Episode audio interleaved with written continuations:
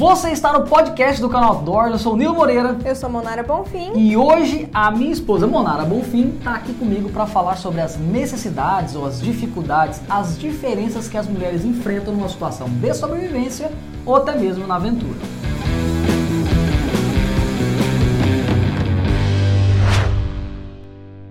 É isso aí, a gente vai abordar alguns tópicos que quando a mulher for se preparar para ir para a natureza ou em situação de sobrevivência tem que ser levado em consideração para não passar perrengue. E lembrando para você que está ouvindo apenas esse podcast pelos agregadores de podcast, isso aqui foi uma live que a gente fez no nosso canal do YouTube, youtube.com/canal Outdoors Toda terça-feira às 20 horas a gente faz lá, você pode assistir, colaborar, participar no chat. Inclusive nós vamos ler mensagens aqui, comentários durante a gravação do podcast. A gente não vai deixar de fazer a live da forma como ela deve ser feita, só porque está gravando o podcast. Então se tiver alguma dúvida, o pessoal que está no chat pode colocar que a gente vai ler. Pode mandar superchat, pode mandar pix, fica à vontade para ajudar a gente, né não? É isso aí. Bom, a gente organizou quantos tópicos tem aí? Um, dois, três, quatro, cinco, seis, sete, oito tópicos principais. Oito tópicos, não que não tenha mais coisa a ser dito sobre o assunto, mas a gente pôs os, os pontos principais. E a gente também não elegeu uma ordem de importância. É, não, todos são importantes, né? Tópico, Vamos né? começar, Monara, pelo ponto higiene. Quais Esse... são as necessidades especiais ou o problema ou a dificuldade que uma mulher pode enfrentar numa situação real de sobrevivência? Deixa eu fazer o seguinte, antes da gente falar da higiene, deixa eu só pontuar duas coisas importantes aqui, tá? Uhum. É, na aventura é até mais fácil você é, suprir essas necessidades diferentes que a mulher tem do homem. Por quê? Porque você vai para a aventura e você vai preparado, você vai montar sua mochila e vai para lá. Uma situação de sobrevivência é bom a gente entender que existem geralmente duas principais situações de sobrevivência que eu costumo colocar em pauta. A primeira delas é do tipo caiu o avião, estou perdido na mata, coisas desse tipo. Uhum. E existe a outra que é, é problemas, por exemplo, uma guerra civil no seu país, ou um desabastecimento por conta de uma crise financeira, como aconteceu na Venezuela, coisas desse tipo para, para atividades em que preparadores se preparam para ela. Eu uhum. sei que é uhum. meio redundante, mas é isso, porque existem os sobrevivencialistas que estudam tudo e dentro dos sobrevivencialistas existe a preparação, os preparadores que estocam, que se organizam, se preparam, se armam, organizam sua casa.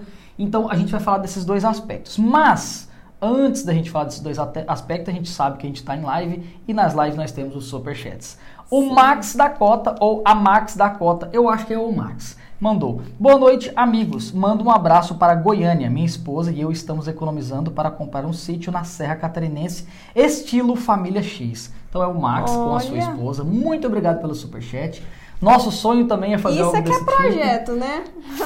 Continue com esse projeto porque realmente vale muito a pena a vida a gente muda, né, mano? A gente que tá é. vivendo aqui em Santa Catarina, para quem tá ouvindo o podcast ou pra quem não Parece sabe. Parece até que a gente saiu do. não tá no mesmo país, né? Porque é. como nosso país é muito grande, tem muitas culturas, aqui tudo é diferente e quando você vai para um lugar onde você não tem família, né?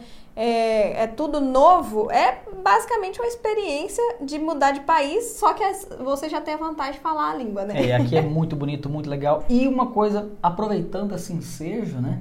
Aproveitando que a Tendaro Brasil está presente na nossa oh. live, eles nós postamos um story agora à noite no nosso Instagram, arroba canal Outdoors, que a gente mostrou a nossa barraca indo para a pintura. A gente não sabe como é que vai ficar a nossa pintura, é segredo para a gente também, mas provavelmente até o final do mês, começo do mês que vem, já vai estar tá pronta. A gente está muito ansioso. Vocês não têm ideia da minha ansiedade com essa barraca, porque é, parece um sonho.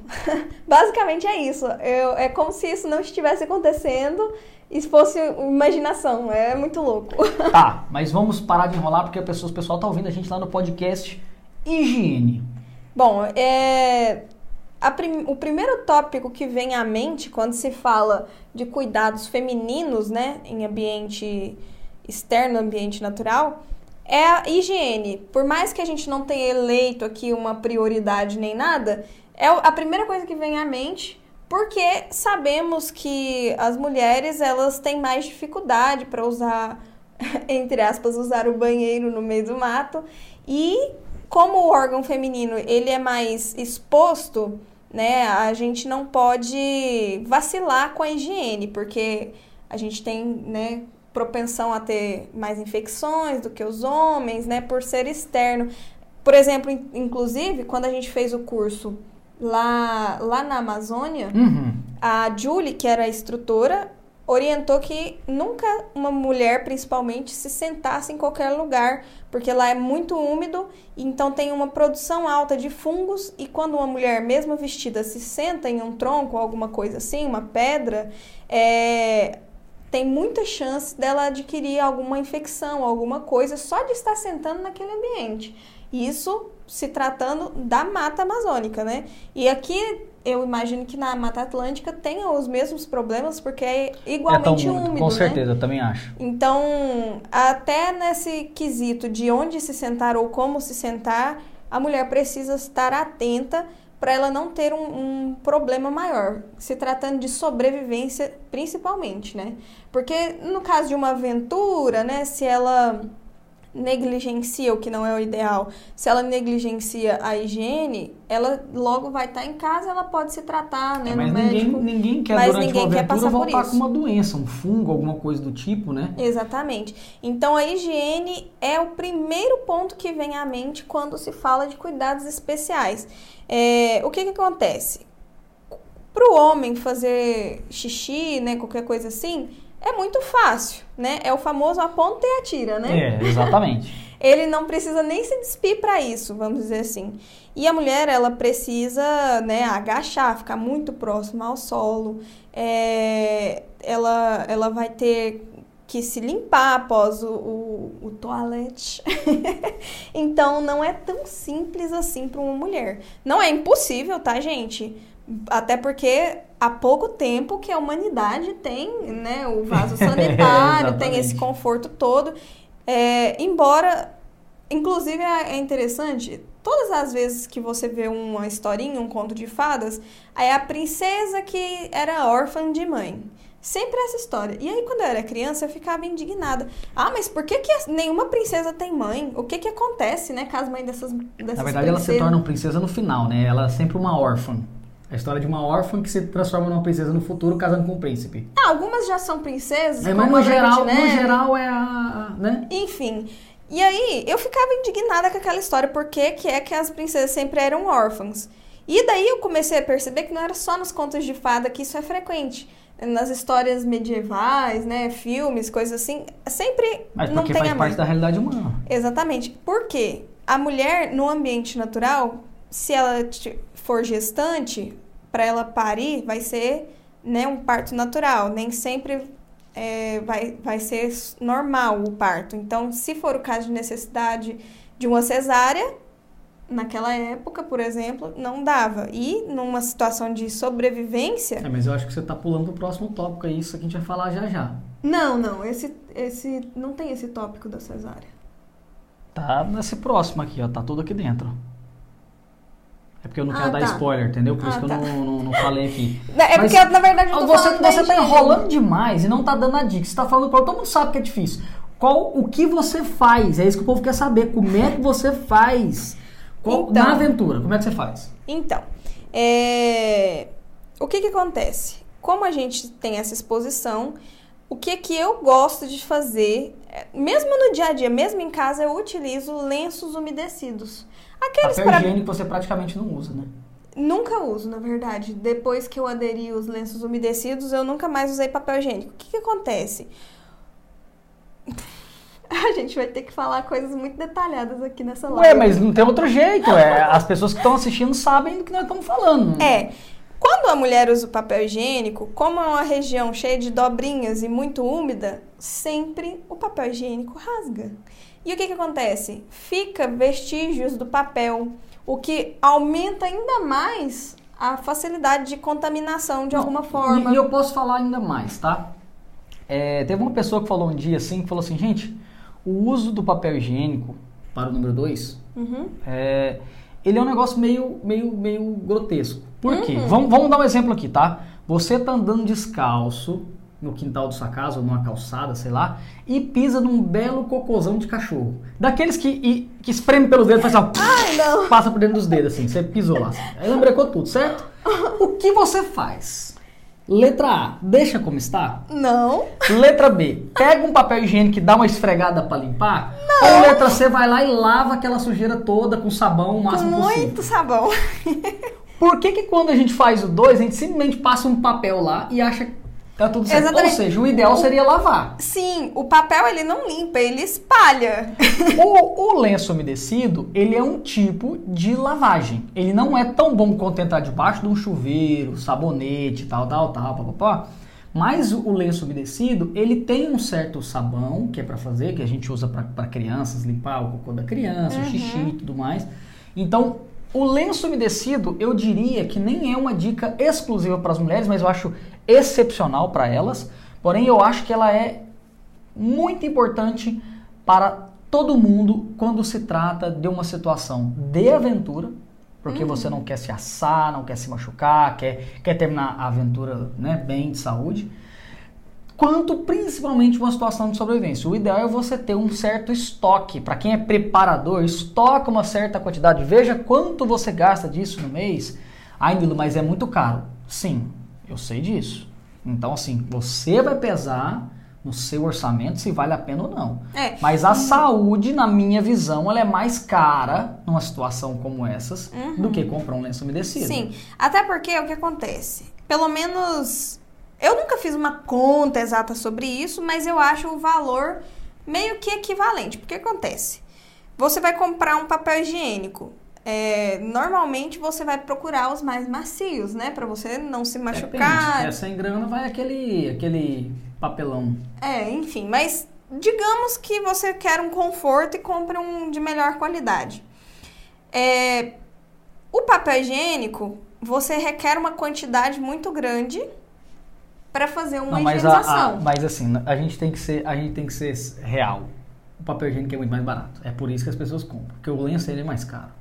Ele é bem mais caro. Eu não diria que é bem mais não, caro. Eu diria que é. Mas tudo bem, eu posso, eu posso aceitar que discordamos. Tá. Mas que é mais caro é. Porque que acontece? Tem uns lenços umedecidos, já que é para você adulto, adulta, não precisa ser aquele, meu Deus, o master avançado lá, porque você já tem uma resistência, sua pele já tem ali, né? Não, não precisa de, de hipoalergênica, aquela coisa toda. Então você pode comprar um baratinho, por exemplo, a gente está usando um que custa nove reais, 100 unidades, 100 lenços. Uma unidade do lenço, normalmente ele já é o suficiente para você se limpar após usar o banheiro. Diferente do papel higiênico, que você vai precisar de um papel, um pedaço grande e provavelmente vai ter que retocar, enfim. Na verdade, nem vai adiantar porque não vai limpar, né?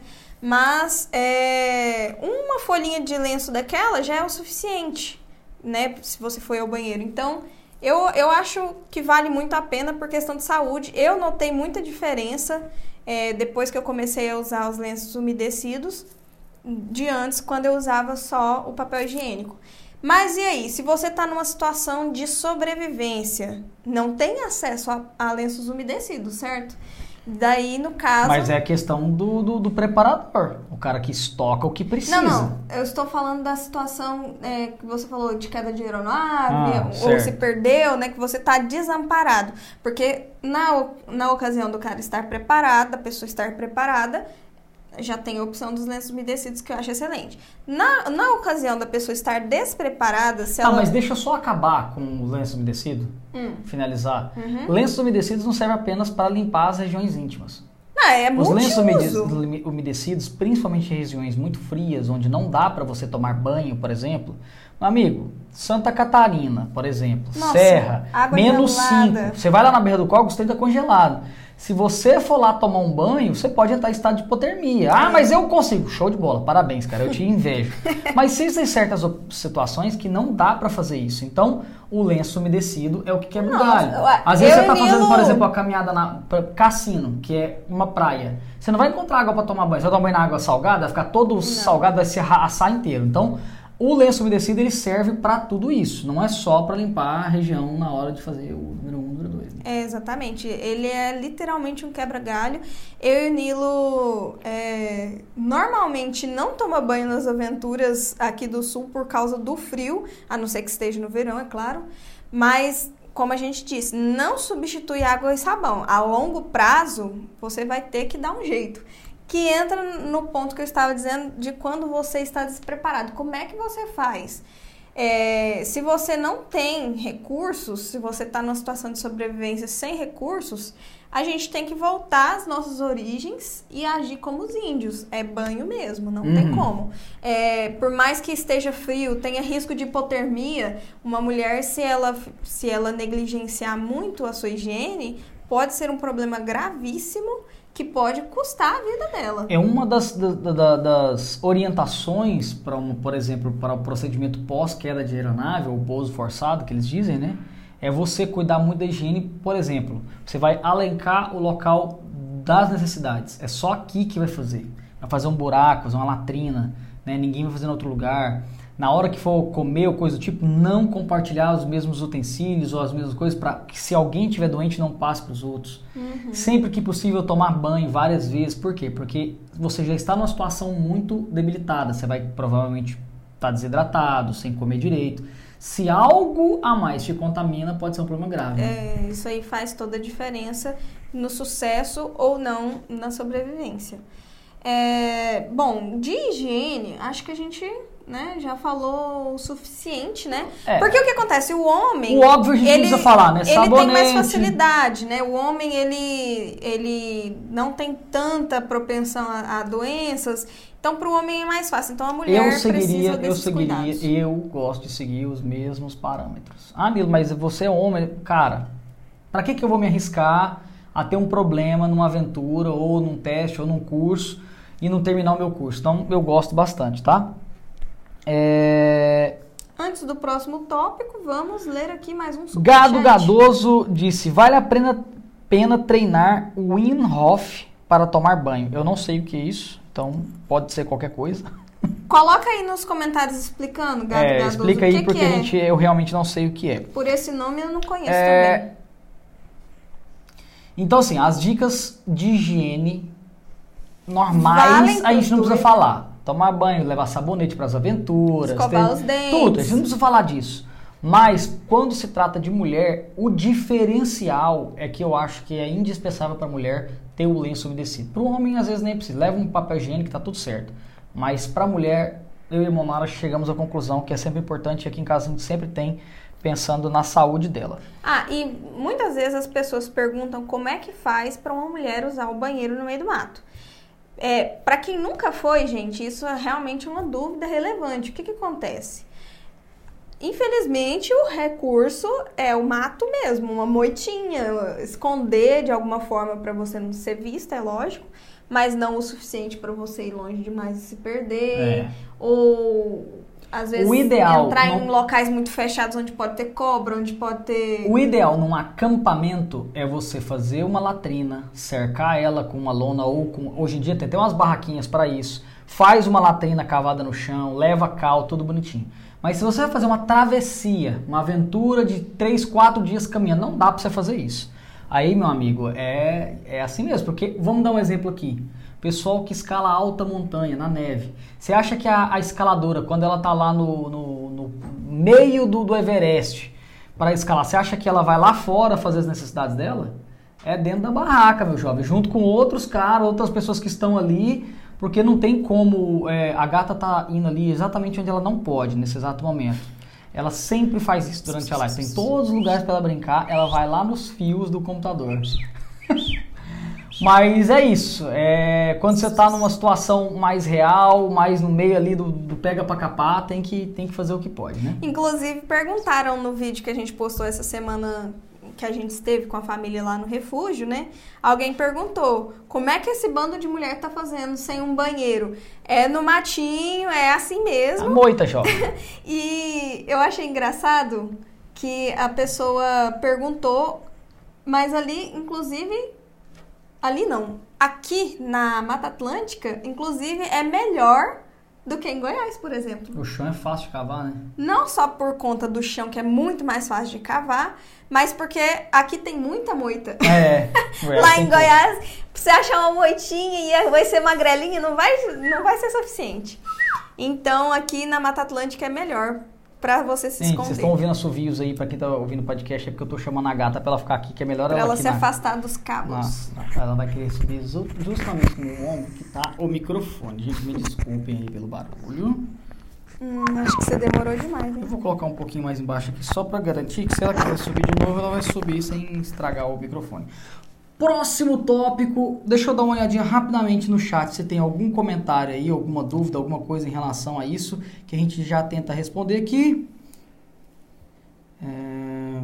Vê se o gado já respondeu o que que era. Ah, o Winhoff é um cara que sai mergulhando em lugares frios, tipo Polo Sul. Ele diz que Não. qualquer um consegue e ficar de boa depois. Ele chama de método Winhoff. É... Não, tô fora. Obrigado. Eu também não quero descobrir como que é isso, porque eu quase morro com a água daqui de Santa Catarina, imagine só. É isso. Quanto à higiene, eu acho que a gente já abordou tudo. Próximo tópico, Monara. E agora eu acho que esse tópico que a gente vai abordar é mais em relação a situações de sobrevivência do tipo grave.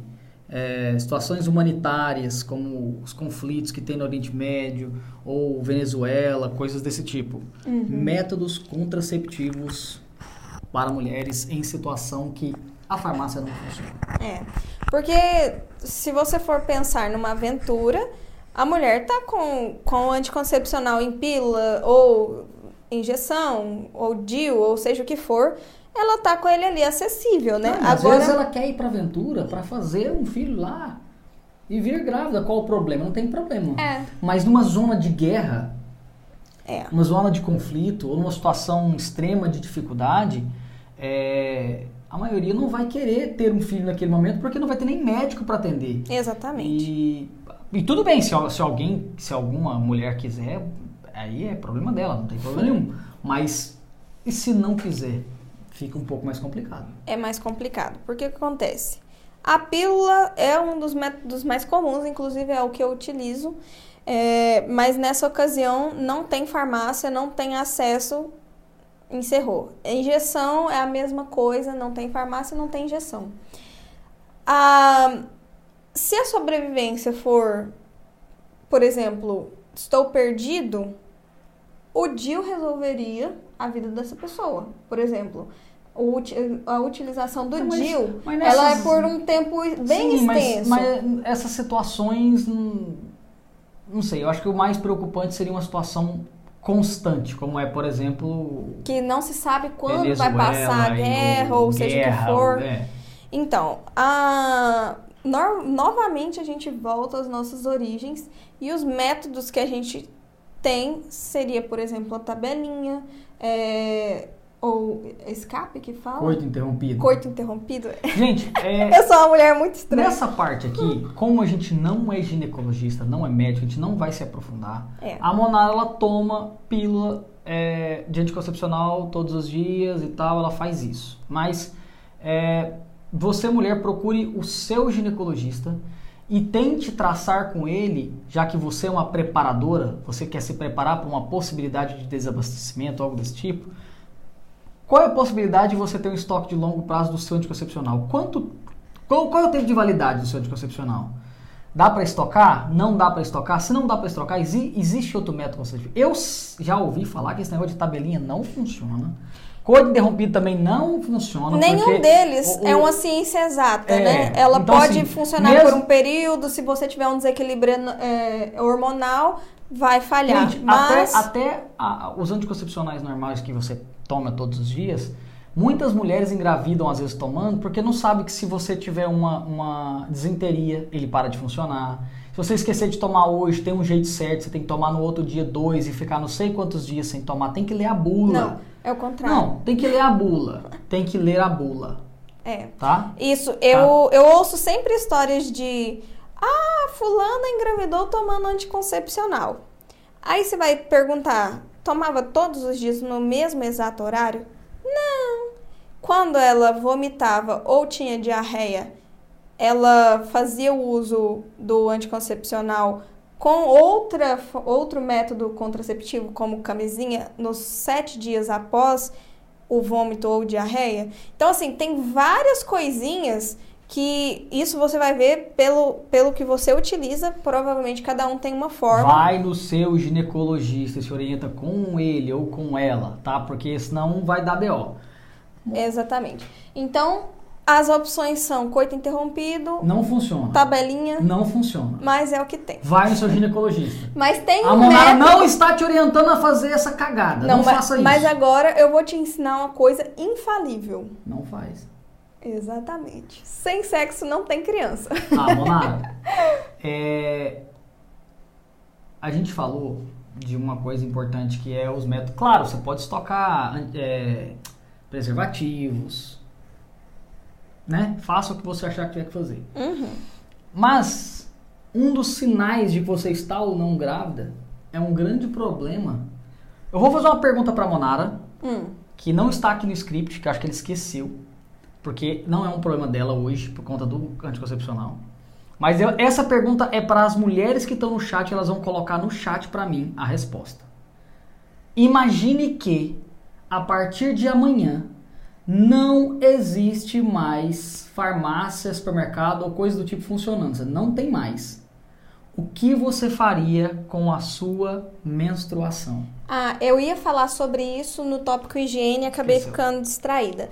É, isso aí é. Aí, Coloca aí, mulheres, o que você que está assistindo essa live agora, o que você faria com a sua menstruação? Como você resolveria esse problema é, não tendo é, mais como comprar os absorventes, é, o absorvente interno e tudo mais?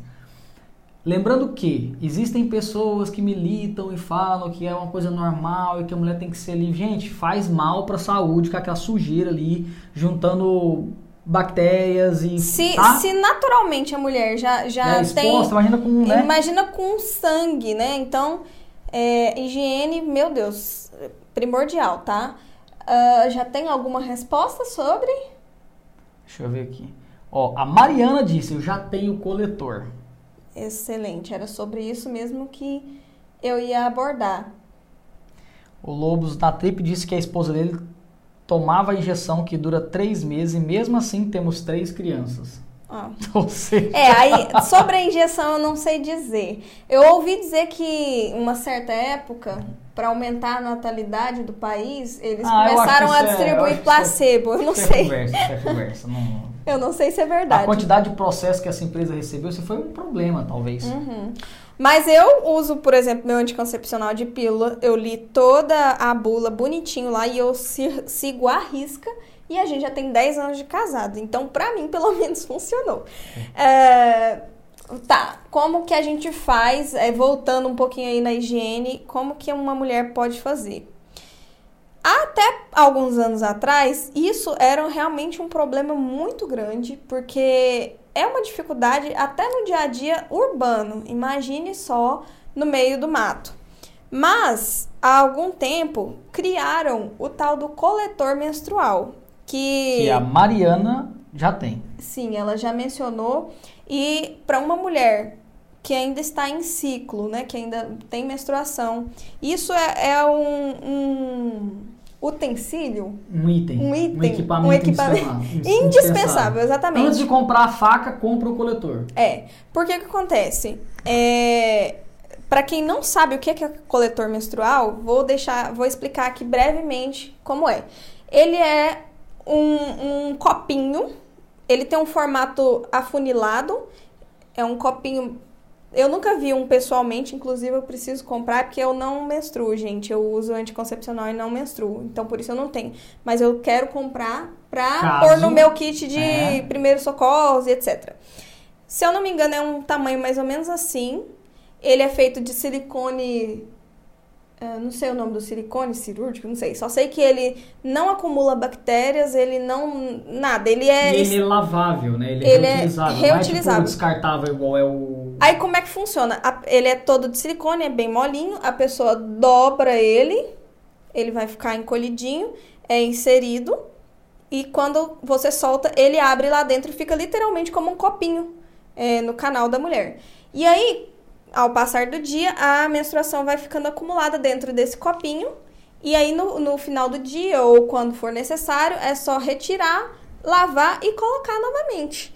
Então, é um método sustentável, porque ele é de silicone e ele dura aproximadamente 10 anos. Inclusive, Então- para quem é, não gosta muito da ideia de de poluir, De né, poluir, com de- plástico, com É os, os absorventes, etc. É, é um excelente método para você preservar a natureza, para você estar prevenida numa situação como essa, porque ele é reutilizável e válido por 10 anos. Então, é perfeito para as aventuras hoje em dia. Eu nunca utilizei, eu não sei se é confortável. O que eu já ouvi falar a respeito, que eu já pesquisei sobre o assunto, é que é muito confortável. Ele, ele só requer um, uma rotina nova, porque o absorvente você vai em todo banheiro, tem um, um lixinho do seu lado. No caso do coletor, se você faz uso no dia a dia, por exemplo, você vai no shopping, o shopping tem o box do banheiro e a pia é separada. Então, como é que você vai fazer? Então, você tem que se adaptar para o uso disso no dia a dia. Exatamente como na natureza. Ó, a, Maria- vai- a Mariana disse que eh, os coletores têm números diferentes para se adaptar ao canal da mulher, mas tem que treinar o uso, tá? Ou seja, tem que se acostumar com isso. Aproveitando esse comentário, a Lari Bayer, eu não sei como é que pronuncia seu nome, desculpa, e a Tati Cipriano disse mais ou menos a mesma coisa, tá? Se não tiver nenhum acessório específico para isso, em casos mais extremos de sobrevivência, acredito que seria possível improvisar com tecido ou alguma peça de roupa disponível. Que a, a Tati disse, ainda tem um método que as mulheres usavam antigamente, Isso. das toalhinhas reutilizáveis, inclusive hoje em dia tem absorvente de pano também, uma opção. Sim, eu ia chegar nesse ponto. Se você estava desprevenido, né, na ocasião aí da, da você tá na sobrevivência e não tava com o seu kit, enfim, é voltar. Tudo aqui se trata de voltar às origens, né? É, quando se fala de situação drástica de sobrevivência, voltar às origens. É, né? porque pensando no seguinte, na seguinte forma, que naquela época eles não tinham nenhuma tecnologia, com certeza eles faziam o melhor possível com o que eles tinham. à mão. Então, a gente tem que voltar aos métodos antigos. E no caso, eram utilizados vários, é, por exemplo, um, um tecido de algodão de preferência, dobrado em várias camadas, principalmente se a mulher tiver muito fluxo. Então, tem que voltar às origens. Vai É, ser machaiada, desconfortável. Você que está assistindo essa live não imaginava o quanto pode ser difícil a vida da mulher por um, um simples desabastecimento, né? É, não é fácil. Mas é possível, tá, gente? Então, é, você vai ver o que é mais confortável para você. Eu, inclusive, quero de fato ter esse coletor. Eu tô, eu tô lendo aqui bastante os comentários da Mariana, porque ela tem, é bom ter o relato das mulheres que usam. Ela falou, ó, só ferver que está esterilizado. E sim, quando bem colocado, não sente nada. E normalmente dá pra ficar de 8 a 10 horas sem precisar da manutenção durante o dia. Eu acredito que esse período vai variar de acordo com o fluxo, né? Tem mulheres que vão ter mais ou menos fluxos, né? Uhum. É, é isso. Então, acho que lendo os comentários de todos, é uma boa ideia aí pra isso, porque isso realmente é uma situação preocupante. É, para a e, mulher. e falando aí sobre, sobre os métodos contraceptivos, né? Se uma mulher estiver grávida em situação de sobrevivência, o único recurso que ela terá é conhecimento. Uhum. para o parto. Porque hoje em né? dia, hoje em dia não, não é mais frequente, pe- pelo menos aqui no Brasil, não é comum o parto normal. Agora, né, estão tentando renormalizar isso aí, mas de praxe era cesárea. Cesárea. Então, a mulher do Brasil, a, a mulher brasileira, o homem brasileiro, não faz ideia de como é um parto e você precisa saber como isso funciona, porque numa situação em que você está perdido ou alguma mulher está, a única forma é saber como fazer. Importante, hein? Não é só as mulheres. Os companheiros têm que saber, porque ele é que vai ajudar. Exatamente, ela vai ser a vítima, vamos dizer assim, né? Ou, lógico, se você tem uma família, você tem um, um grupo, uma estrutura de sobrevivencialistas, é bom todos estarem preparados para isso. Mudando de tópico, agora uma coisa que eu acho muito importante, porque muitas vezes isso é desconsiderado. Existem até algumas eh, vertentes que dizem que não há diferença entre homem e mulher, mas isso para mim é um absurdo, porque biologicamente somos muito diferentes e a gente tem que se adaptar. Inclusive, existem equipamentos de mulher e equipamentos de homem, que é a carga adequada para o peso e para a estatura e a estrutura feminina e masculina. Sim. É, Muita gente hoje em dia protesta porque mulheres e homens são iguais, mas é, nossa opinião, né, a opinião médica, a opinião científica é que a mulher é diferente fisicamente do homem, ela é capaz de carregar peso de forma diferente, né? É, limites diferentes de peso. A estrutura corporal da mulher é diferente, que aí entra a questão dos equipamentos. Então, nós aqui vamos a favor da ciência e não do da opinião, vamos dizer assim. E na ciência a mulher não é capaz de carregar todo o peso que um homem é capaz. Eu diria que, de modo geral, uma mulher é capaz de carregar um terço do peso que um homem carrega, né? É, isso vai variar demais. Vai variar demais. Existem as cargas adequadas, né? Se eu não me engano, é no máximo 20% do seu peso, e isso é. Eu acho que para a mulher deve se diminuir. Você fala por... na questão do, de uma mochila, uma por exemplo. Por exemplo porque né? o que, que acontece? É, a estrutura não, não é nem questão de ter força ou não a estrutura óssea, articular, de tendões de um homem que recebe uma carga de, de, de, de hormônios masculinos, né, que é a testosterona altíssima, é bem diferente do que um, o que a mulher, a estrutura óssea e tudo mais, a mulher vai suportar. Uhum. Então é sempre bom você regular. No nosso caso, por exemplo, a gente sempre coloca a carga mais pesada na minha mochila e a mais leve na mochila da Monara. Ultimamente, acabou sendo, tendo que inverter por causa do meu ombro, né? É, mas mesmo assim a gente também não, não foi fazer tipo um, é, a gente não, não um abusou, né? trekking né? com todo o equipamento nas costas. A gente procurou fazer atividades mais adequadas justamente para não me sobrecarregar. Porque o que acontece? Se uma mulher numa, numa situação de sobrevivência está carregando um peso ou, ou com equipamento inadequado e ela tem uma lesão, simplesmente a chance dela na sobrevivência acabou. A menos que ela tenha uma grande rede de apoio, as, as chances delas, dela acabaram. Por quê? Eu, quando estive internada há alguns anos atrás, eu fiquei quase 60 dias internada. E nesse período, quando eu comecei a melhorar do problema de saúde que eu tive, eu achei que eu estava ótima e saí andando pelo hospital e passeando e para eles era interessante que eu me exercitasse para evitar trombose, etc, já que eu estava deitada há muito tempo. Só que eu abusei, porque eu não tinha noção que todo aquele tempo que eu fiquei deitada, debilitada, meu corpo já tinha regredido. Saí andando como se eu estivesse num dia normal da minha vida antes da doença. E aí, eu estirei a minha panturrilha direita. Faz 10 anos, gente. Até hoje, a minha vida não é normal por causa dessa, desse estiramento na panturrilha. Sem falar da dor. Quando eu via um jogador de futebol falando que. que Tirou que musculatura e caiu no chão chorando. Eu ficava assim, ah, que frescura, tá fazendo drama, não sei o quê. Gente, vocês não têm noção como isso. Sabe o que é arder de dor? Eu tomava um, um comprimido gigante para dor. É, as enfermeiras faziam compressa de água quente e nada passava essa dor. Eu até minha mãe, agoniada com aquela situação, perguntou se eles não podiam me dar uma dose maior do, da medicação para dor. Eles falaram que eu já estava tomando a maior que eu podia. Então, assim, isso não. não eu, pra mim é como se nem amenizasse a dor. Então é uma dor insuportável. Você, você, não vai conseguir, né? conseguir prosseguir, se for uma questão de deslocamento, você não vai conseguir prosseguir.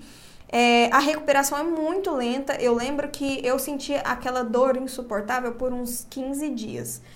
Daí, depois de uns 15 dias, começou a ser uma dor suportável. Mas até hoje eu não consigo caminhar direito por causa disso. Se eu fizer uma caminhada muito extensa, muito monótona, vai doendo, vai doendo, parece que vai romper de novo.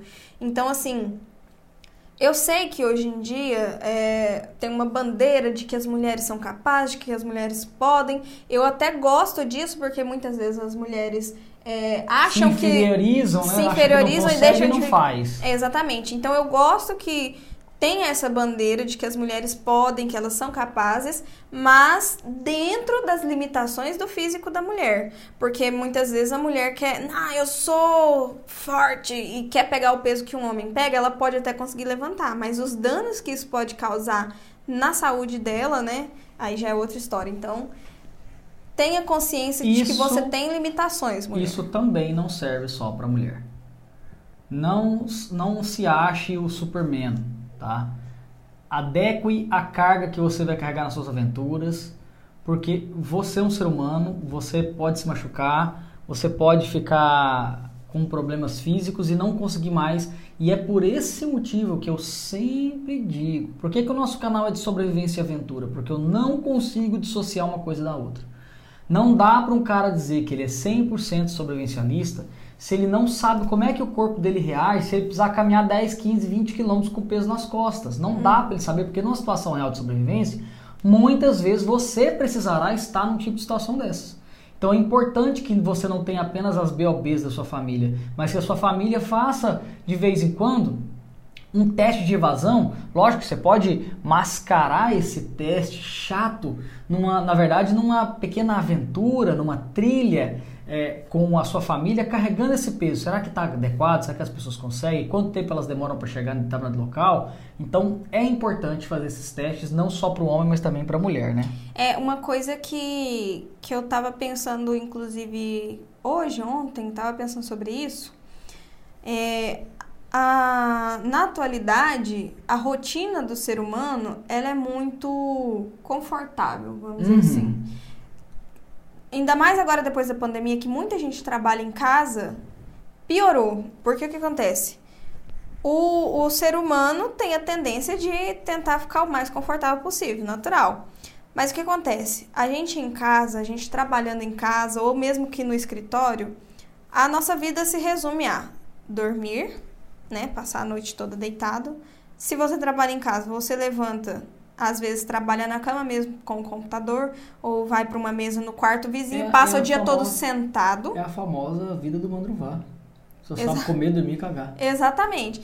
E aí, o que, o que que eu tava refletindo? Todo mundo já sabe que isso está acontecendo, isso é uma preocupação, mas o que, que eu tava pensando? Antes dessa internação que eu mencionei, é, que eu fiquei quase 60 dias, eu tinha um, um, bio, um físico, vamos dizer assim. Eu praticava muitos esportes, andava muito de bicicleta, caminhava muito, enfim, eu era uma pessoa fisicamente ativa. Após a doença, que eu fiquei 60 dias deitada, 60 dias, nós já temos mais de ano que a gente está nessa pandemia, nesse ritmo. Após 60 dias deitada, eu era literalmente outra pessoa eu não conseguia fazer mais nada. Eu não carregava nem a metade do peso que eu carregava antes. Eu me cansava de conversar e caminhar, não é nem correr. Tipo, eu conseguia antes correr e cantar, para você ter uma ideia, sem ficar ofegante. Depois da doença, eu não conseguia falar e andar ao mesmo tempo do quanto o meu físico ficou abatido. É lógico que eu estava doente e em dois meses eu me debilitei muito depressa. Mas pensa comigo que a gente já tem quase um ano e meio que a gente está em casa, em pandemia, eu tô falando na maioria, gente. Eu sei que muita gente trabalha aí. Muita com gente ativa. Muita e... gente ativo, muita gente cuida da, da saúde física. Mas no geral. Mas no né? geral, imagina que é como se todos nós estivéssemos internados por todo esse tempo. Então, o nosso físico, o físico da sociedade hoje é de pessoas que estiveram internadas em hospitais. Então pensa que você está se recuperando de uma, de uma doença grave. É a nossa, o nosso físico hoje em dia. Isso é muito preocupante, porque, como eu comentei, eu não conseguia caminhar e falar ao mesmo tempo. Imagine só, eu sei muito bem que os adolescentes de hoje em dia, que os adultos que passaram a trabalhar em casa e não se preocupam com os exercícios físicos e com a alimentação estão nesse, nessa mesma categoria. Num caso de sobrevivência, uma pessoa que não tem condições de caminhar e falar ao mesmo tempo, provavelmente ela não vai ter condições de sobreviver.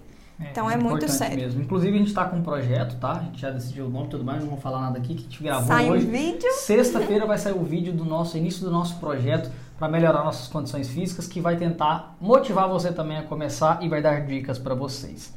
Próximo tópico interessante: roupas adequadas. Ué, mas não existe a roupa unissex?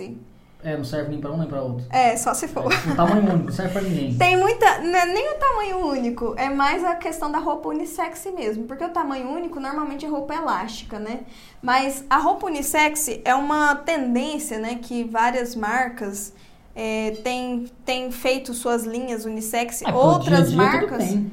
Ah, eu não diria tudo bem, não, porque não fica, como você disse, não fica bom nem nenhum nem no outro. Tá, mas a pessoa faz a escolha se não vai afetar a saúde ou a sobrevivência do dia a dia da pessoa simplesmente estar tá com uma roupa unissex. Sim. Agora, numa, num trekking, meu amigo, nós estamos falando de equipamentos especializados. Você não pode usar uma meia do dia a dia para fazer uma travessia longa. Você tem que estar tá com uma meia de trekking, uma bota ou um tênis de trekking, uma calça. Aí você mas, pergunta, qual a diferença feminina nisso? Exatamente. Por que, que a mulher não pode usar roupa masculina? Vou contar para vocês uma história.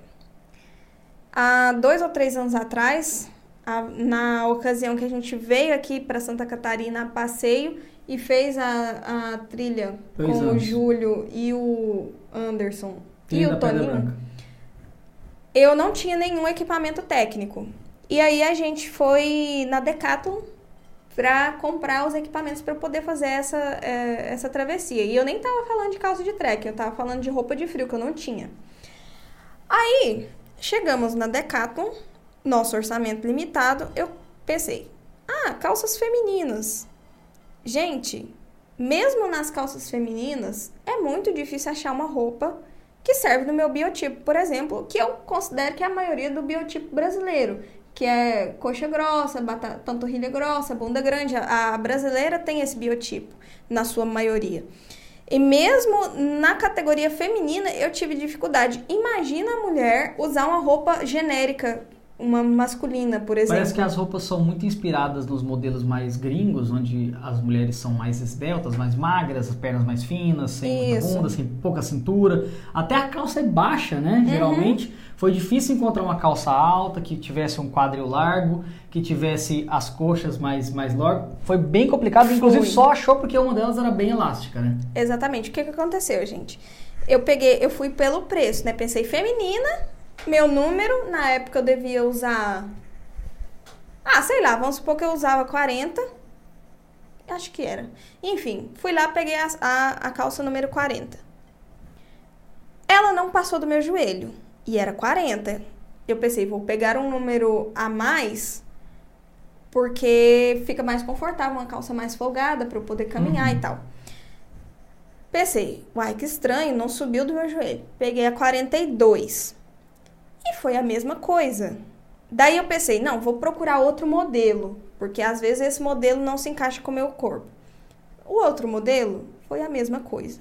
E o outro, e o outro, e o outro. Eu experimentei, acho que uns 10 modelos diferentes de calças. Nenhum, eu cheguei a experimentar, pra vocês terem uma ideia, eu fiz esforço, gente, pra conseguir essa calça. A gente ficou horas. Horas, foi quase o dia inteiro. Eu cheguei a pegar calça 54, na época eu usava 38. Eu peguei calça 54, a 54 entrou, mas eu não conseguia fazer isso com a perna. Senão rasgaria a Porque calça. ela rasgaria, porque ela ficou muito apertada na minha coxa. Justamente, o biotipo das feminina. gringas, né, europeias, Imagina se fosse uma calça masculina. A calça masculina, ela tem o quadril menor, a cintura é mais baixa, ela tem as coxas é, Mais a- finas, mais né? finas, o material é bem duro, normalmente ele não é elástico.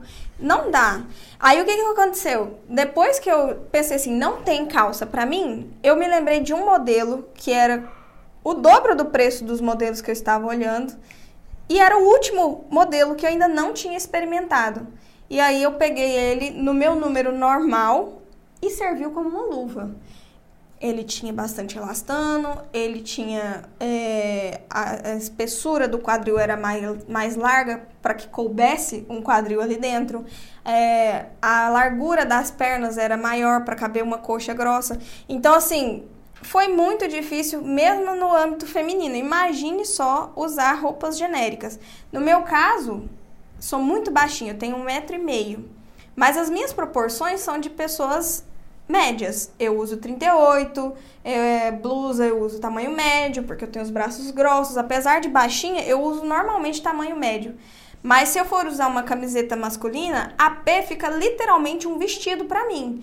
Então é, é complicado essas coisas. Então, equipamento de vestimenta, roupa, faz toda a diferença na, na produtividade da sua aventura, da, da Não, sobrevivência. não dá então, nem pra você fazer a travessia que a gente fez ali com a calça te apertando. A gente teve, que, a gente teve lugar que foi escalaminhada. Foi Sim. mão no chão. É, é literal, Imagina você gente. com a calça te travando o tempo inteiro. Não, an- caminhar com as pernas mais fechadas daria, mas fazer isso, pra quem não Levantar a sabe, coxa, levantar levantar o, o joelho, né? dobrar a perna, levantar o joelho, já seria impossível, literalmente, a menos que a roupa se rasgasse.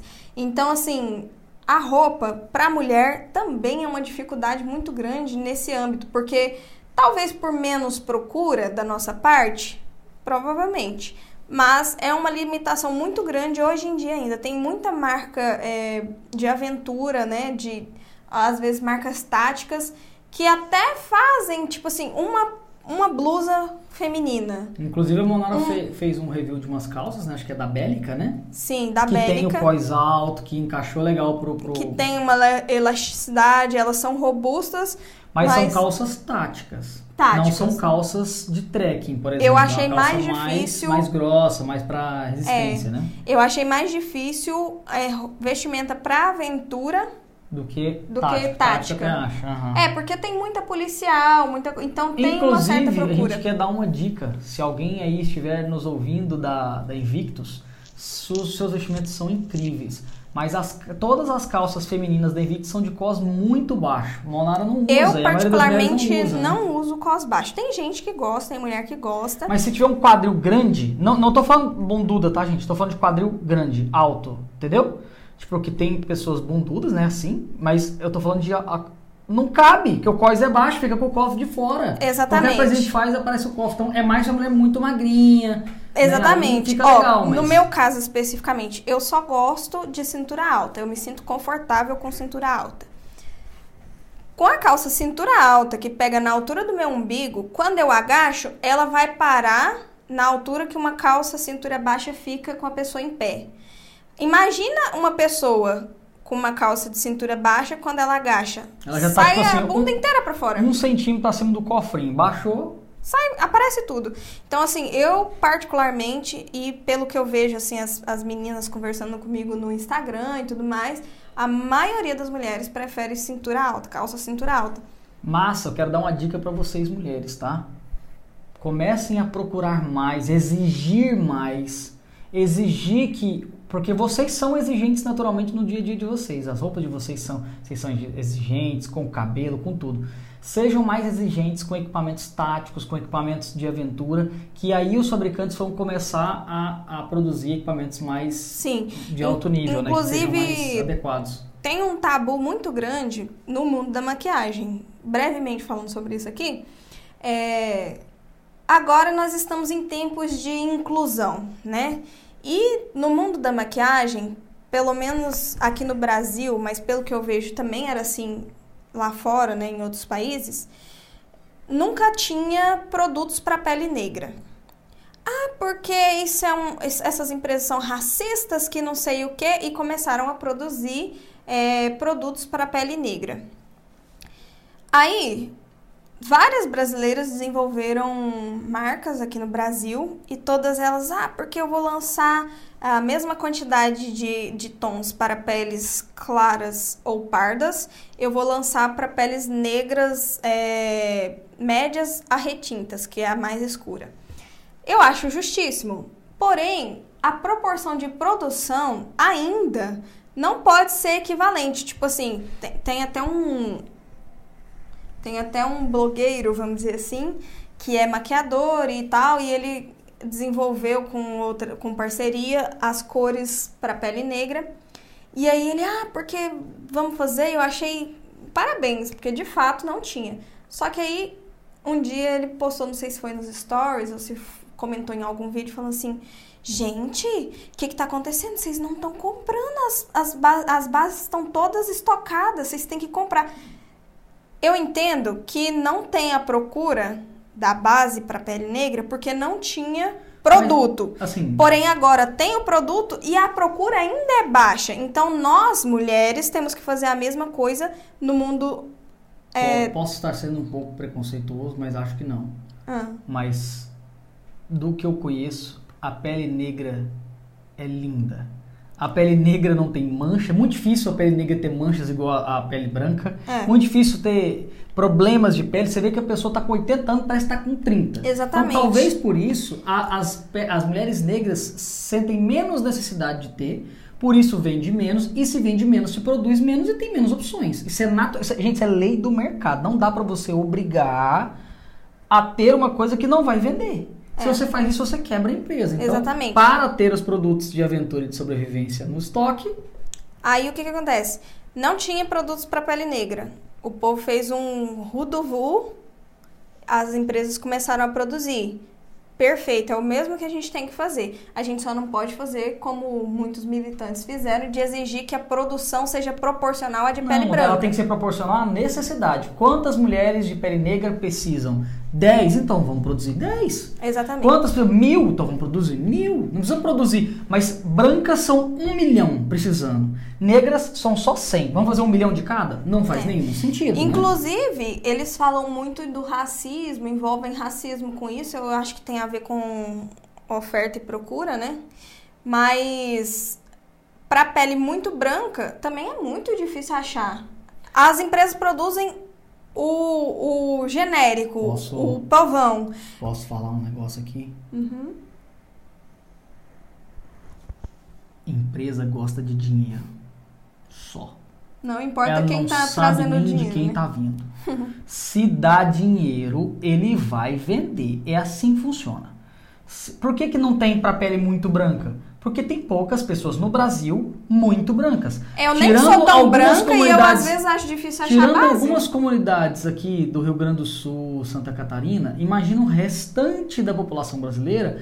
A maioria é branco, pardo, mas não Queimado é super branco. sobro, até porque no Brasil o povo tem aquela, aquela tradição tendência de, ser fazer bronzeado. Então, assim, não adianta exigir que tenha base pra pele super branca se quase ninguém vai comprar. Então, É. E acho eu achei vai- engraçado, porque eu achei, aqui no sul eu pensei que ia ser super fácil, né? Não eu achei, até aqui no sul eu é achei vem difícil achar. aqui, né? É, pode ser O por pouco isso. que vem, vem de tudo. Deve ser. Tá. Bom, enfim, estamos a gente tem que fazer a mesma coisa com as vestimentas femininas. A gente tem que mostrar que a gente tá presente nesse meio, que a gente precisa de produtos para nós, porque importar um produto europeu não dá para brasileira. Nosso biotipo é totalmente diferente. Então, tem que ter produção para produtos femininos brasileiros, para brasileiras. É, alguém deu a dica de que a marca Hard Adventure tem muita opção interessante para mulheres. Depois a gente vai dar uma olhada, mas pelo que eu já vi um pouco, elas também não têm essas características que a Monara falou. Mas eu vou olhar para não, não ser Vamos injusto, pesquisar. Tá? O, o Álvaro tá dizendo onde desliga o Nilo. Se eu desligar, não tem live. Né? É porque o Nilo ele fala bastante, né, gente? Mas é bom porque eu. Interessante isso, né? Normalmente num casal a mulher fala muito e o homem pouco, né? Aqui em casa é o contrário. O Nilo fala muito mais do que eu e quando eu tenho que falar muito, eu não aguento. Minha garganta rapidinho ela vai pro saco. E a Monara, quando ela fala muito, ela desvia muito o assunto. Não é porque ela fala muito do Não, mas não é a. Monara, é a mulher. Então, Já a- ouviu um podcast eu feminino? Se eu não focar aqui, meu amigo, a- as dicas não vão sair. Já tem uma hora e oito de live e a gente tá no terceiro tópico. São De oito. oito. Olha só, a. Evelyn diz: tenho calça desta marca Hard Adventure. No corpo, acho que poderia ser mais alto o cos. Fica mais fácil nas aventuras e conforto nos movimentos. Então, é isso que eu tinha já Uhum. Eu é, acho que eu já olhei também. mesmo também. E não, que é uma marca muito conceituada, Hard é? Adventure no meio da aventura é, é top. E aí eu cheguei a olhar, mas eu lembro que eu não. Que eu sou. Gente, eu sou chata, viu? Não é só me servir, não. Eu tenho, tenho que me servir eu tenho que gostar. Você não tem noção. A gente, você já saiu com alguma mulher para um shopping para ela comprar roupas? Ó, tá aqui o cartão de dinheiro, vamos comprar roupa. Ela rodar o shopping inteiro e não sair com nada na mão? Eu só compro o que eu amo. O guarda-roupa, se uma mulher normal, se é, que, se é que eu posso dizer assim, entre muitas aspas, olhar o guarda-roupa da Monara, ela- a pessoa dá um AVC. Monara não tem roupa nenhuma, porque ela nunca gosta de nada. É difícil comprar as coisas pra ela. E quando gosta, é sempre a mais cara da loja, mesmo ela não sabendo disso. Tipo, eu bato o olho, "Ah, amei. Aí eu vejo que o preço eu não posso pagar e eu não compro, porque se eu não amar, eu não compro. Então vamos mudar de tópico de roupa, porque já falamos muito de roupa. Esse era o quarto tópico, a gente já vai pro quinto. Assaduras. Sim. Isso é inerente a todo mundo, não é só a mulher, mas a mulher tem uma situação específica que piora, né? É. isso? Principalmente as brasileiras. Ah, nosso biotipo é ma- normalmente coxas grossas, né? No Brasil tem de tudo, mas o clássico, a clássica brasileira é perna grossa, bunda grande. O que, que acontece? Não vá para uma aventura de short se você tem coxas grossas. Provavelmente eu não preciso te dar esse conselho, porque você já deve ter se assado alguma vez e já faz isso por natureza. Mas se você nunca foi para uma aventura, não vá de short ou saia. É muito improvável que alguém vá de saia, mas não vá de short. Porque que acontece? Gente, pra vocês terem uma ideia, eu aço os joelhos quando eu tô de short. Então eu raramente uso short. O que acontece? Como minhas coxas são muito grossas e elas encostam, minhas pernas elas encostam do pé da coxa até a panturrilha, ela encosta todinha. A minha perna não encosta em lugar nenhum. É. Enfim, então assim, se eu uso short, o local onde tiver atrito vai ter assadura, não tem jeito. E a assadura ela queima como uma queimadura no fogo não, você não mesmo. consegue continuar andando. Não dá para continuar. Então a mulher ela tem que se atentar às vestimentas, ela tem que estar tá equipada. É bom justamente... que a calça tenha um reforço ali entre as coxas, né? Sim, isso é um ponto muito importante, porque acontece, tem mulher que não tem as coxas tão grossas assim, ou às vezes nem encosta. Então, qualquer calça tá valendo. Mas quando a pessoa tem a coxa muito grossa, além de raspar muito, rapidamente vai vai abrir buracos. Literalmente vai rasgar a calça entre as coxas porque tem muito atrito ali. A coxa é muito colada. Se rasga a calça, imagina o que faria com a sua pele. Exatamente. Gente, vai no sangue. Se você não tiver outro recurso, vai no sangue. Segunda pele ajuda, né? Ajuda, mas eu ainda acho muito fina. A segunda pele. Alguém tá falando aqui, deixa eu ver o nome pra, pra dar crédito a quem tem crédito. Bernardo Henrique. Contra a assadura, use os shorts de compressão. Sim, é uma opção, é uma opção para pessoa usar, mas eu não acho muito confortável, ainda mais que você vai estar tá, é, com a circulação sanguínea bem alta e tal, eu não acho muito confortável. Ninguém quer nada te apertando, né? Mas a segunda pele, ela é melhor a segunda pele do que nada, lógico. Mas eu ainda acho ela muito fina, porque ela é muito fina, o atrito vai acontecer, vai aquecer e ainda pode haver mesmo ah, mas assim aí, se você tem a segunda pele, você vai usar uma calça de aventura por cima da segunda pele, aí ok. Isso, aí perfeito, gente, E perfeito. a gente, eu sempre, sempre, até me zoaram, alguém brincou nos comentários que a gente foi na trilha lá, que eu tinha, por exemplo, um Bepantol. Hum. Eu sempre tenho uma pomada ou algo do tipo para assadura e sempre tenho talco nas minhas coisas de aventura, porque meu amigo, não dá para continuar. Não dá. Se tiver assado, E olha que ele não nem encosta as pernas, ele assa assim com o material da calça raspando, uhum. né, para lá e para cá.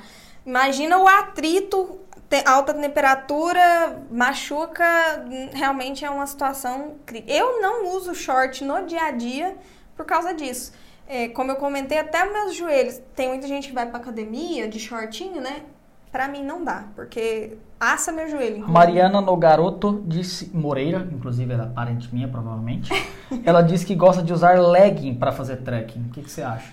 Olha, a legging é a calça mais confortável, mas ela não é muito eficiente. Porque até um mosquito perfura uma calça legging. É. Então, a, eu gosto de usar calças táticas, embora elas não sejam tão confortáveis. E eu gosto de usar calças de aventura, né? Para trekking mesmo, que ela tem um material mais resistente, não vai rasgar tão fácil.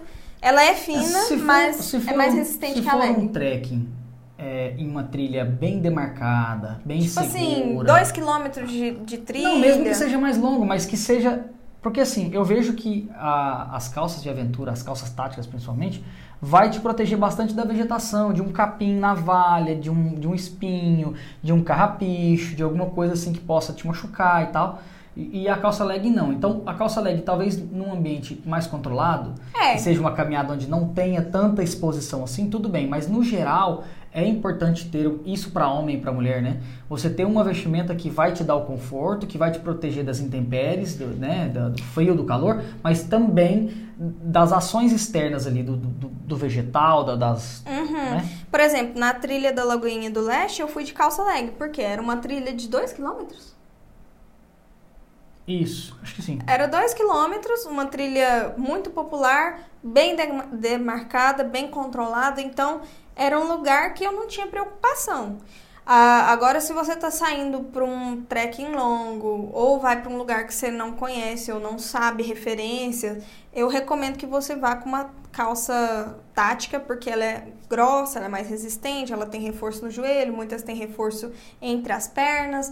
Então, pra, tipo assim, se você quer estar tá prevenida, vai com uma calça tática. Se você vai para um lugar que você já está acostumada a ir, aí tudo bem, uma calça leg, mas não vai impedir os mosquitos de picar. É, o Bernardo disse que tem gente que usa vaselina e o Lobos na Trip diz: Nilo, será que a atadura também ajuda contra a assadura?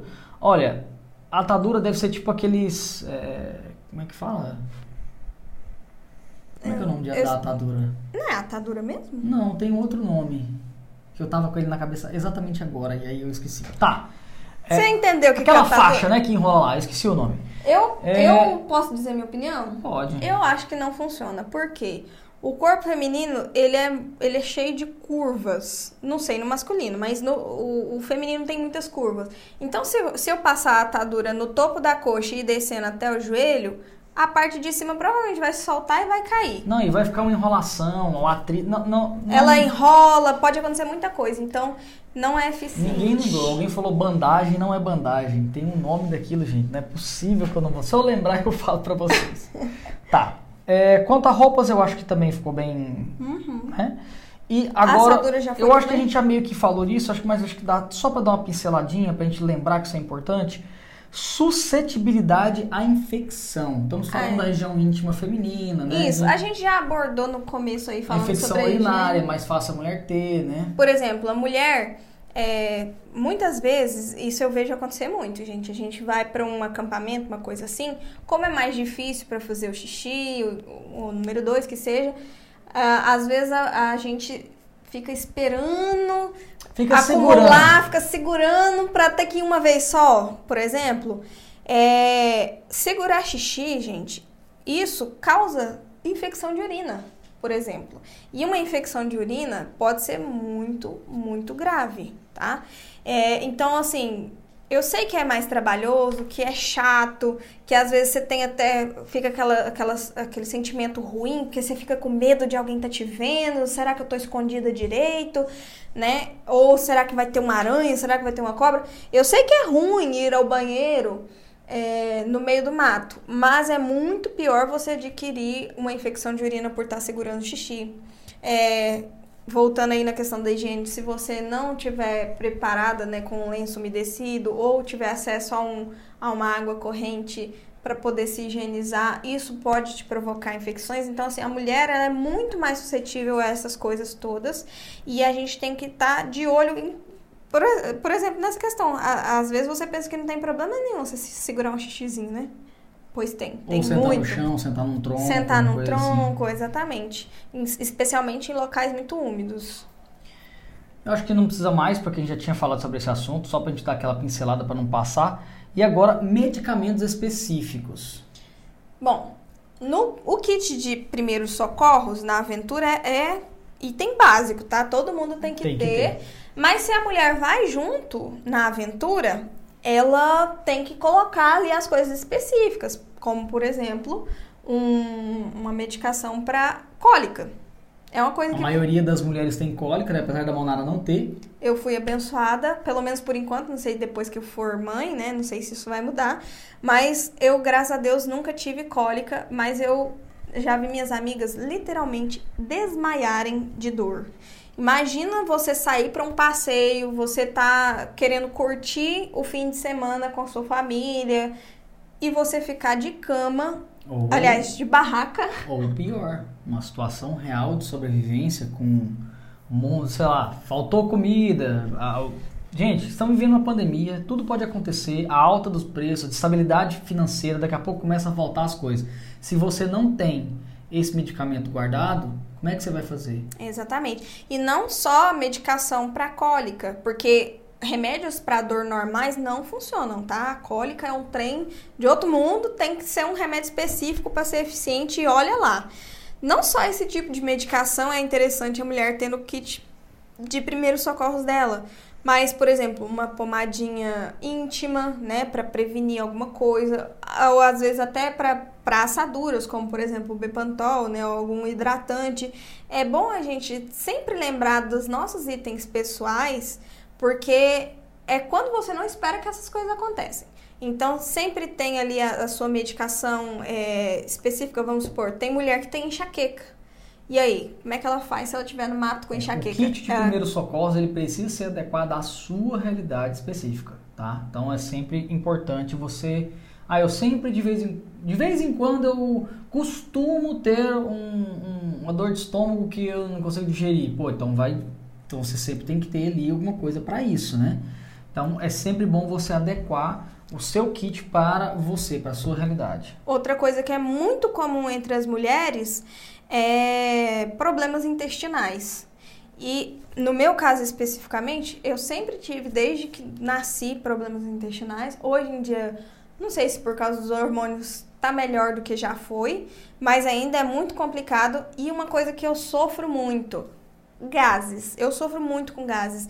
E aí, é, quando eu vou para um ambiente onde eu não tenho um, uma porta fechada que eu me sinta sozinha, ou seja, um acampamento, que eu vou ter que ir numa moita, meu intestino simplesmente ele trava. Ele não funciona enquanto eu não voltar para casa. E isso aí a longo prazo é um problemão. Né? Todo mundo pode pensar assim, ah, que beleza não ter que fazer o número 2 ah, no meio. Mas, meu amigo, menino, se eu não fizer, eu endoido, eu faço todo A longo prazo, isso é um problemão. Aí o que acontece? Eu, particularmente, gosto de me preocupar com um, um comprimidinho para gases ou alguma coisa para soltar o intestino, porque naturalmente Medicamento vai... só pode ser utilizado mediante a receita médica do seu, do seu doutor médico. Isso. É bom falar isso para a gente não tomar um processo. então vá no médico, veja o método, método contraceptivo que você pode é, optar numa situação de não ter recursos. Se você tem alguma alergia, não se esqueça, né? Principalmente de se você for alérgico à abelha, alguma coisa assim, tem que ter o seu antialérgico é, que, que tenha sido receitado pelo seu médico, porque isso pode salvar sua vida. É. Tá? Então... então, medicação específica, eu gosto de, de abordar esse assunto, ele é breve, mas você nunca vai achar no kit de primeiros socorros um remédio para cólica. Então, é bom abordar para você nunca passar por essa situação. Exatamente. Nem no nosso tempo que a Monara não tem, mas é bom comprar porque às vezes a gente vai com Algum, algumas pessoas. Alguma exatamente. pessoa pode ter, né? É... Agora complica. Ah. Por que, que é diferente para mulher quando a gente fala sobre defesa pessoal? Hum, então, voltamos na questão do biotipo feminino barra masculino. A mulher, ela é o alvo numa situação de sobrevivência, se tratando de um ambiente de guerra, se tratando. Basta você analisar o histórico da humanidade. O que aconteceu, por exemplo, quando a, a União Soviética invadiu os países europeus ali, inclusive a Alemanha, o que acontecia com as mulheres? É. No Vietnã, o que acontecia com as mulheres? No...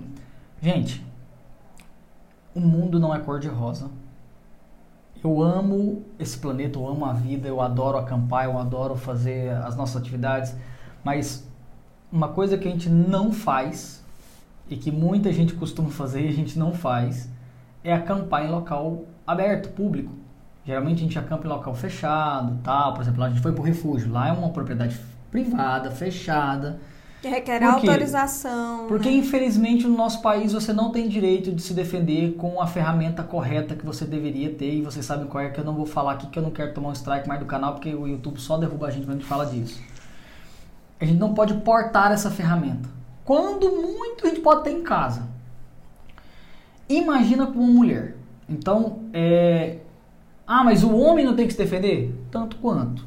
Mas geralmente qual os, a porcentagem? Os, geralmente os vaga, os, os covardes procuram as mulheres, porque é um alvo mais fácil. Fisicamente falando, é, e estatisticamente falando, os números de estupros, a maioria deles é cometido sem o uso de nenhum tipo de arma, apenas com o uso da força. Então a mulher ela precisa, ela precisa acordar do mundo encantado das princesas da Disney e se proteger, porque tenta fazer um teste aí, liga pra polícia e espera chegar na sua casa ver quanto tempo vai demorar. O, o, e nesse tempo, vou dar um exemplo aqui, hein? O Lacombe, que é um cara famoso e rico, e mora num baita de um apartamento, chegou em casa com a esposa da rua e tinha um casal de adolescentes, o cara tinha 18, a menina 14, e estavam lá dentro roubando o apartamento dele. Ele, como é lutador, foi lá e imobilizou o cara. A polícia demorou 30 minutos para chegar. Imagine esse adolescente com algum tipo de ferramenta que possa causar dano, eu não vou falar, mas vocês sabem. É, e se ele tivesse rendido o casal e quisesse fazer qualquer coisa em 30 minutos, isso porque eles ligaram, e se eles não conseguissem ligar? Mas ligando, em 30 minutos, o que ele não conseguiria fazer com a esposa do Lacombe e com o Lacombe nesses 30 minutos que a polícia demora. Gente, a polícia, ela chega na cena do crime. Ela não, Ela não chega antes do crime, ela chega na cena do crime. Ela chega lá para ver o que aconteceu, para apurar os fatos. Ah, mas a polícia não chega. Não chega. Quando chega, já foi. Então, a mulher, principalmente a mulher que anda sozinha, aqui a gente não precisa nem falar só do acampamento, da situação de um caos social. Você que vai para a faculdade à noite sozinha, você que volta do trabalho sozinha, mesmo que você esteja com alguém, é sempre bom se proteger. É, a gente tem recursos, né? Por exemplo, o spray de defesa pessoal, mas numa ocasião né, de desabastecimento, de guerra, de desordem né, da sociedade, que seja o que for, e você não tiver nenhum recurso, o recurso que você tem é as suas mãos. Então você tem que saber uma arte marcial, alguma coisa, alguma é, arte de defesa pessoal, porque mesmo com isso, provavelmente vai ser muito difícil você se livrar de uma É, o situação ideal é dessa. você ter uma ferramenta, uma ferramenta universal que nivela todo mundo. Que É. uma mulher de 1,50m pesando 45 quilos, ela tendo esse instrumento na mão, um homem de 2,10m, 130 quilos, ele não vai se meter a besta. É. É, esse é o ideal. É, e, inclusive falando sobre esse assunto, eu sei que você, mulher que tá me ouvindo, já passou por isso inúmeras vezes. A gente pode falar que, ah, Wellington Takeda, eu concordo 110% com o seu comentário, eu só vou ocultar ele porque o YouTube tá arrebentando quem fala sobre esse assunto, mas a gente tá falando, tentando sobreviver e falando, tá bom? Mas estamos juntos, eu concordo 100%. é, tem coisa que a gente não pode falar aqui, que senão o nosso canal é boicotado. É, eu tenho certeza, eu não conheço nenhuma mulher nessa terra que já não teve que, por exemplo, atravessar a rua porque estava vindo um cara, ou então, por exemplo, é, desviar sua rota, por exemplo, eu teria que passar por essa rua aqui, mas ela tá meio escura, eu vou pelo caminho mais longo para não passar por essa rua, ou então ah, ali tem um caminhão que está ocultando muitas vistas, se eu passar ali atrás pode acontecer alguma coisa ninguém nem vê para me ajudar. Então assim, eu tenho certeza que toda mulher já passou por isso inúmeras vezes. E é, diferente do que a- a- os militantes dizem, é, o Brasil não é um, um país. é, como é que eles falam sobre o estupro? Que o- é um país. Eles têm cultura do estupro. Cultura do estupro. Eu não concordo com isso, até porque. Pergunta: o que, que acontece com o estuprador quando ele vai pra prisão, tá? Entre os piores da nossa nação, Ninguém aceita. eles não aceitam. Então, eu não concordo que o, pai, que o Existem Brasil sim tem essa cultura. estupradores, mas não é uma cultura. Não é uma cultura. E aí o que que faz? Hoje em dia a gente vê muito a mulher falando assim: ah, a mulher é. é, O povo sempre reclama que acusam que a mulher foi estuprada pela forma como ela estava vestida. Não, ela não foi estuprada pela forma como ela estava vestida, mas com certeza ela é uma vítima em maior potencial porque ela chama mais atenção. A Ela culpa nunca é da mulher. nunca, Ponto. pelo amor de Ela Deus. poderia estar andando pelada, que a culpa não é dela. Ninguém, ninguém tem o direito de fazer isso. Mas entenda, gente. Se ela chamar gringo, mais a atenção, Um gringo, um gringo, certo? Um gringo, brancão, olho azul, mal fala o português, mal dá bom dia, usando um correntão de ouro, relógio de ouro, andando no Rio de Janeiro, entrando numa favela, olhando para um ponte. Quem você acha que vai ser mais vítima? Ele ou, um um cara. um. Ou um brasileiro que tá andando com as roupas normais, sem ostentar nada, atento, olhando para todos os lados, com postura ereta. Quem vai ser? A culpa foi do gringo? Não. Mas é óbvio que a sua postura, a sua forma de se vestir, a sua forma de olhar o mundo, a, sua, a prevenção que você teve, ela é óbvio que te ajudou a não ser uma vítima. É natural que se você se coloca numa situação de risco, você pode. Não é sua culpa. É, a culpa é sempre do criminoso. E eu quero que ele pague as penas. Mas a gente. Inclusive, tem são penas entender- muito brandas, né? E a gente tem que entender que é, sempre vai existir o mal, sempre vão existir pessoas más. E mulheres, não estejam tão vulneráveis. Existem lugares seguros para você estar com a sua mini saia. É, é o que eu ia falar. decote. Olha, se você gosta desse tipo de roupa, eu gosto, eu tô sempre de top. O que, que você vai fazer? Você vai sair assim na rua se você tiver acompanhada, se tiver com seu esposo, namorado, ou tiver com uma turma grande, você saia assim, se vista como quiser. Mas se você for sair sozinha, tenta chamar o mínimo de atenção possível. É o, o mesmo princípio do Grey Man, né? No caso, Grey Woman. Tenta não chamar atenção. Eu sei que mulher chama atenção por causa dos cabelos, por causa de um decote. Evita chamar, o mas, é, chamar a atenção o máximo possível para você não ser uma vítima em maior potencial. Não que alguma vá ter que ser estuprada ou passar por aquilo, mas tenta não ser você. Entende? Eu falo isso como mulher. Eu sei que a gente quer se vestir de determinada forma, quer, mas tudo tem seu lugar. Então, se você for sair sozinha, por favor, não se exponha, não chame mais atenção para você passar o mais desapercebida possível. E a, a Mariana falou uma coisa muito interessante aqui que eu, eu quero englobar, pegar esse comentário dela e englobar um, um assunto muito interessante. A mulher tem que andar atenta, sem fone de ouvido. Uhum. Gente, consciência situacional. Pra vocês terem uma ideia, eu não gosto de atender telefone na. Na verdade, eu não gosto de atender telefone. Mas na rua, principalmente. Eu sei, por exemplo, que aqui no sul é muito mais tranquilo do que era lá em Goiás. Mas a gente tá numa região metropolitana, a gente tá na capital e tal. Eu não vou ficar vacilando ou é, conversando no celular, olhando pro chão enquanto falo.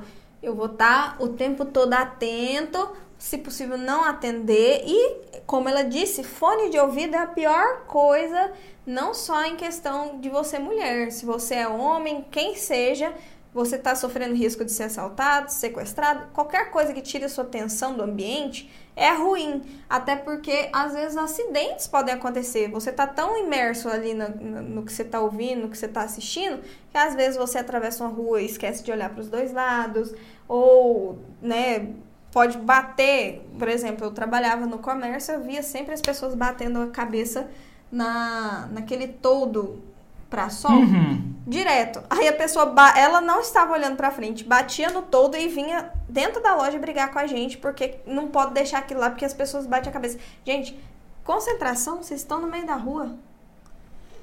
Então, sim, a gente. Você quer ver aqui? Histórico.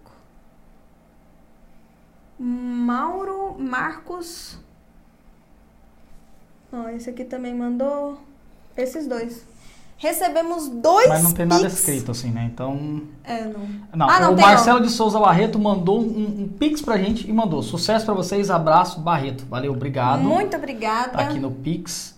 É, outra pessoa mandou, mas não falou nada, então, como combinado, a gente não fala, que é pra não, não expor. É, mas pode até não gente- ser a ver com a live também, pode ser outra coisa, então não sei. Não, mas pelo horário e o. Bom, não sei.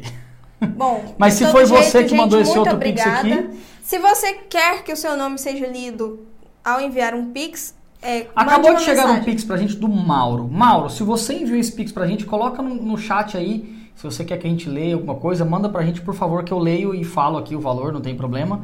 É, só que a gente É combinou porque que quando não gente- escreve nada, eu não leio, que- porque às vezes o cara quer o. Quer fazer uma doação anônima, vamos dizer Isso. assim. Muito obrigada, viu, gente? Obrigada também pelos superchats que vocês enviaram. E Consciência situacional sempre, sempre de cabeça erguida. Gente, a postura é o seguinte: se tem uma coisa que o bandido faz, pense com a cabeça dele, tá? Ele sempre faz uma análise de risco. Ele olha para uma, pra um, por exemplo, tem cinco casas nessa rua. Uma delas, muro é baixo, não tem cachorro, não tem câmera, e todas as outras têm um cachorro, ou tem um, uma cerca elétrica, ou tem uma câmera, em qual que ele vai pular? Então é isso. Se você não quer ser uma vítima, tente não ser uma vítima. Tente não se colocar nessa posição. Muitas vezes a gente vê a pessoa com uma mulher, geralmente carrega uma bolsa, ela deixa o carro no estacionamento, por exemplo, do prédio, que é escuro, não tem ninguém. E aí ela vai chegar no carro, aí ela chega no carro, aí ela abre a bolsa e começa a procurar a chave. Até ela achar essa chave, ela ficou minutos ali totalmente alheia ao que estava acontecendo. Já pega a chave no lugar seguro, já vai com a chave na mão, já aciona o, o negócio pouco antes de entrar no carro, entrou, liga o carro e vaza. É. Então, segurança em primeiro lugar. É. Mulheres se protejam. É, em, em ocasião de sobrevivência, né? Você não vai ter muitos recursos, mas o que está aqui na mente, o treinamento, é, é muito importante você saber a, a, uma defesa pessoal e treinar, porque tem que ser um reflexo, tem que ser um processo natural. Se você for pensar para reagir, até isso acontecer, talvez a pessoa já tenha te imobilizado primeiro. Então, tenha aí um, um, um curso de defesa pessoal e treine para você não ser pega desprevenida mesmo tendo conhecimento. Só um adendo rapidinho aqui que o Mauro Abib mandou aqui Hum. o, o comentário dele, que foi quem doou o Pix. Ele falou: Boa noite, precisa falar não, val- valor não. Um prazer ajudar, afinal a proposta suas é muito bacana. Eu não vou Muito falar qual é o obrigada, valor, viu, mas eu já vou avisar que você foi o nosso maior doador até agora. Não, ele empatou com o Rodrigo Barros. Matou? É. Tá. Então, assim, você tá no hall dos top 1 maiores Doadores. doadores. Muito, Lauros, Muito obrigada. muito obrigado. Muito obrigado mesmo, tá? Você não tem noção da diferença que vocês fazem na realização desse projeto. Realmente, vocês são demais. É, Krav Maga é perfeito para mulheres. Eu tenho muita vontade de fazer, Monara também, mas perto de onde a gente mora não tem. Quem sabe um dia a gente consegue fazer.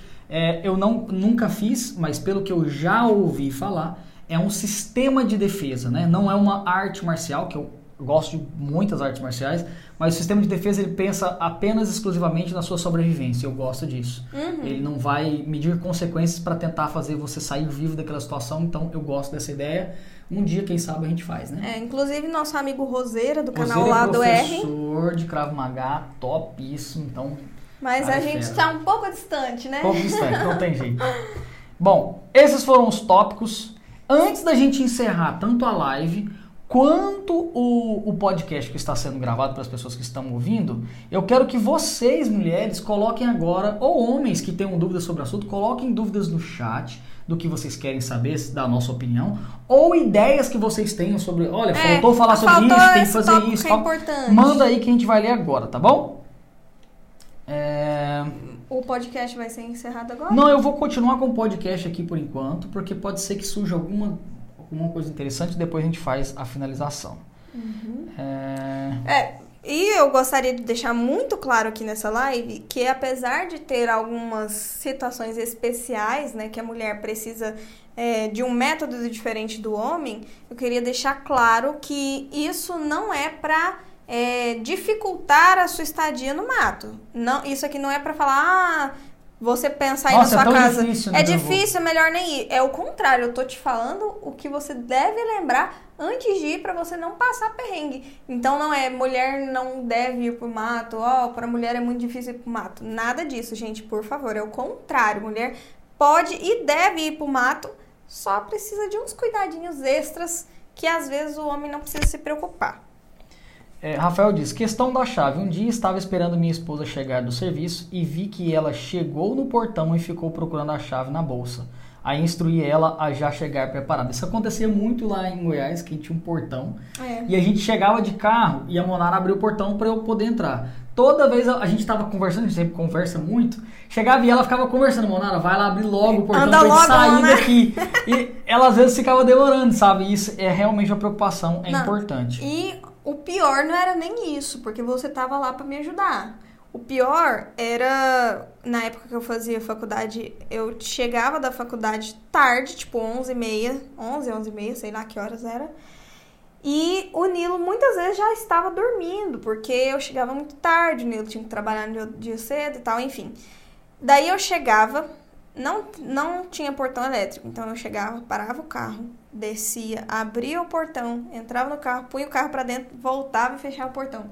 Então, assim, era uma situação muito desconfortável.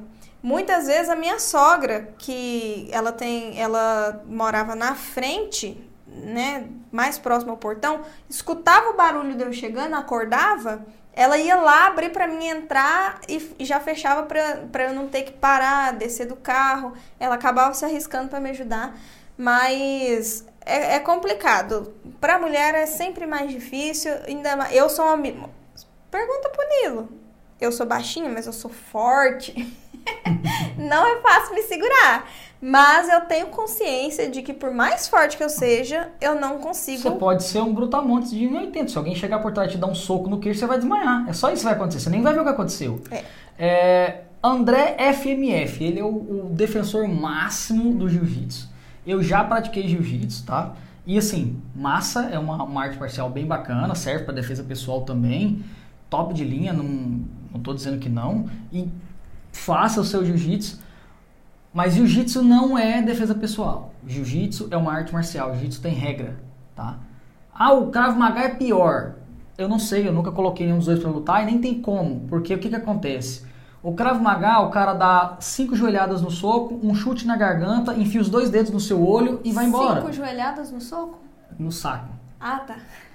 Ou seja, é, é, feito para defesa pessoal, um sistema de se defender. É, já o jiu-jitsu, ele precisa necessariamente agarrar o agressor. Necessariamente, o jiu-jitsu. Ah, não, mas o cara pode dar um soco. Não, então já não é jiu-jitsu, está treinando outras coisas. Jiu-jitsu precisa agarrar o agressor. Se tem dois agressores, você agarra um e o outro. Então, até quem faz jiu-jitsu fala, corre, a melhor coisa é essa mesmo. Então, o que que o, o Krav Maga ensina? Você vai atacar o seu atacante da forma mais agressiva possível, nos pontos mais vulneráveis do ser humano, para você poder correr. É uhum. É para isso que serve. Então, essa diferença, às vezes, por isso eu, particularmente, tenho vontade de Krav Maga. Já fiz jiu-jitsu, tá? Acho muito legal. Mas realmente não vejo o jiu-jitsu como um sistema de defesa pessoal. Isso é uma opinião pessoal minha, mas é, é questão de cada um. Deixa eu ver se tem mais alguma coisa aqui em relação a isso. Acho que o pessoal está mais falando sobre Krav Maga e, e, e, e Jiu-Jitsu. Então, em relação ao podcast, nós vamos finalizar agora porque a gente vai ficar mais um tempo respondendo dúvidas aleatórias aqui no chat. Então, se você está ouvindo esse podcast agora e não viu a live, aproveita na próxima live toda terça-feira às 20 horas no canal do YouTube, canal Outdoors. Você vai poder participar. É isso aí, gente. Foi um prazer contribuir aí com as mulheres que querem ir para a aventura ou querem estar preparadas, né? É sempre bom ter o conhecimento, né? E pôr tudo isso em prática. É isso aí. Muito obrigado pela presença de vocês. Espero que você tenha gostado desse nosso podcast. Eu te vejo ou você me escuta no próximo. Tchau!